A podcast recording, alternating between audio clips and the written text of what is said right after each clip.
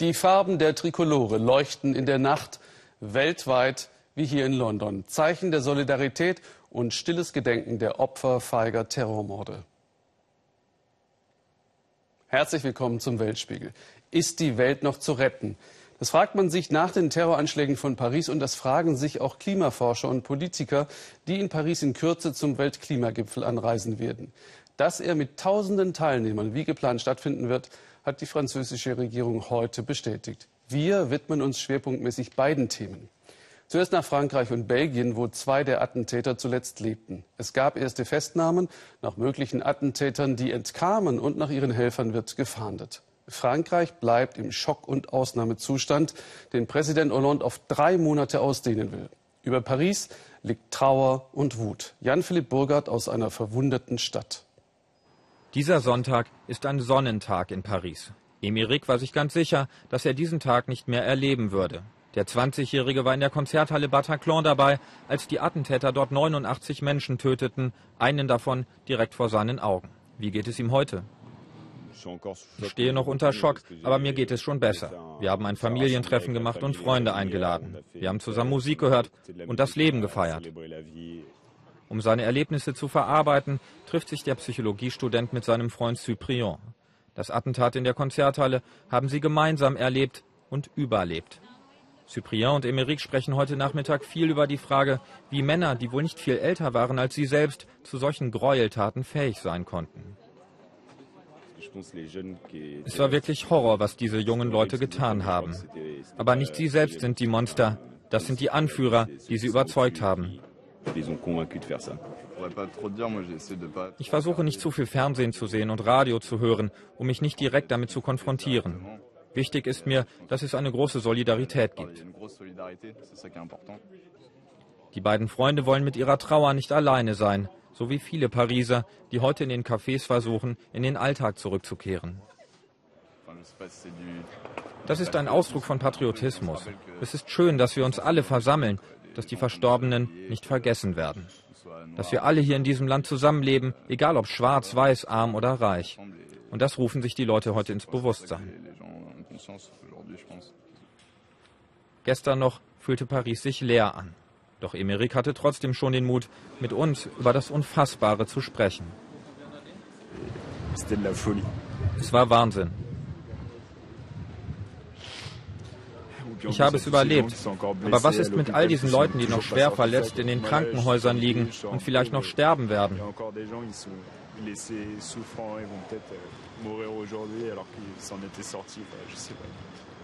Und dann habe ich in den sozialen Netzwerken so viele Fotos von Leuten gesehen, die vermisst wurden. Angehörige fragten, wo ist meine Schwester, wo ist mein Bruder? Ich habe keine Neuigkeiten. Einmal habe ich jemanden erkannt. Ich glaube, er war tot.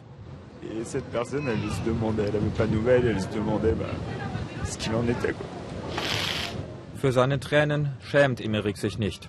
Die Menschen da draußen sollen nicht nur die Bilder der Gewalt sehen, sagt er. Und heute im Café hat Emmerich dann noch eine Botschaft. Liebe. Wir leben alle auf demselben Planeten, im selben Land, im selben Viertel. Matthias Wirth steht in Paris vor der Kathedrale Notre Dame. Dort wird zur Stunde der Opfer gedacht. Vor einer Stunde haben die Glocken von Notre Dame geläutet. Der Erzbischof von Paris hatte die Trauernden in seine Kathedrale eingeladen um der Opfer der Attentats zu gedenken. Und es sind hier sehr, sehr viel Menschen, mehr Menschen gekommen, als man gerechnet hätte. Die Kirche ist voll. Es herrschen aber auch hier Sicherheitsmaßnahmen rund um die Kathedrale. Matthias, wie geht es den vielen Verletzten? Ja, ich hatte vorhin noch Gelegenheit, mit dem deutschen Botschafter in Paris zu sprechen. Er sagte, es gibt deutsche Verletzte. Es gibt bestätigt einen unter den toten Opfern der Attentate. Wie es ihnen konkret geht, wissen wir nicht. Wir wissen nur, dass sie sehr schwer verletzt waren. Vorhin hat ein Arzt, der in der Nacht Verletzte behandelt hat, gesagt, ein Drittel von ihnen seien sehr schwer verletzt gewesen. Sie hätten sofort operiert werden müssen. Ich habe in der Nacht auch daneben gestanden. Das sah aus wie in einem Krieg. Und auch der Arzt sagte, das, was ich da gesehen habe, er selbst war in Afghanistan im Einsatz auch, das sieht aus wie Kriegswunden drei Terrorteams koordinierte Einsätze. Was wissen Sie über die Täter? Wie ist der Stand der Ermittlungen? Ja, zunächst war ja gesagt worden, alle Attentäter seien ums Leben gekommen, sie hätten sich in die Luft gesprengt oder seien erschossen worden. Mittlerweile geht man davon aus, dass Attentäter wahrscheinlich doch entkommen sind. Offenbar haben sie in drei Gruppen agiert. Zwei dieser Gruppen, das sind diese sieben, die mittlerweile tot sind, aber man geht davon aus, dass mindestens zwei Attentäter oder Helfershelfer mit einem weiteren Fahrzeug fliehen konnten und nun auf freiem Fuß sind. Man hat inzwischen einen Verdächtigen. Man weiß nicht, ob er am Attentat beteiligt war oder Helfershelfer war, zur Fahndung ausgeschrieben. Aber die Hinweise verdichten sich, dass es mehr Attentäter gegeben hat. Ja, und einer der Selbstmordattentäter, das liest man hier in Deutschland vor dem Stadion, der wollte eigentlich ins Stadion eindringen. Ein zweiter sollte draußen warten und dann, wenn die Menschen fliehen, seinen Sprengstoffgürtel zünden. Matthias, Präsident Hollande hat die schlimmsten Anschläge in der Geschichte Frankreichs einen Kriegsakt genannt. Was bedeutet das für die Zukunft, wenn Hollande erklärt, wir werden erbarmungslos zurückschlagen? Frankreich hat ja in den Emiraten und Jordanien jeweils sechs Kampfjets stationiert. Die flogen seit September 1285 Einsätze gegen den IS, die meisten im Irak und nur zwei in Syrien. Ja, und er hat heute verkündet, dass er den Ausnahmezustand über das ganze Land um mindestens drei Monate verlängern wäre eine vollkommen ungewöhnliche Maßnahme. Das hat es bisher noch nicht gegeben.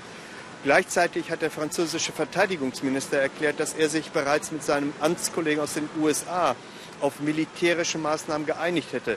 Es war nicht zu erfahren, was damit gemeint ist. Aber hier glaubt man eigentlich nicht, dass das sehr lange dauern wird, bis Frankreich reagiert. Danke, Matthias Wirth nach Paris.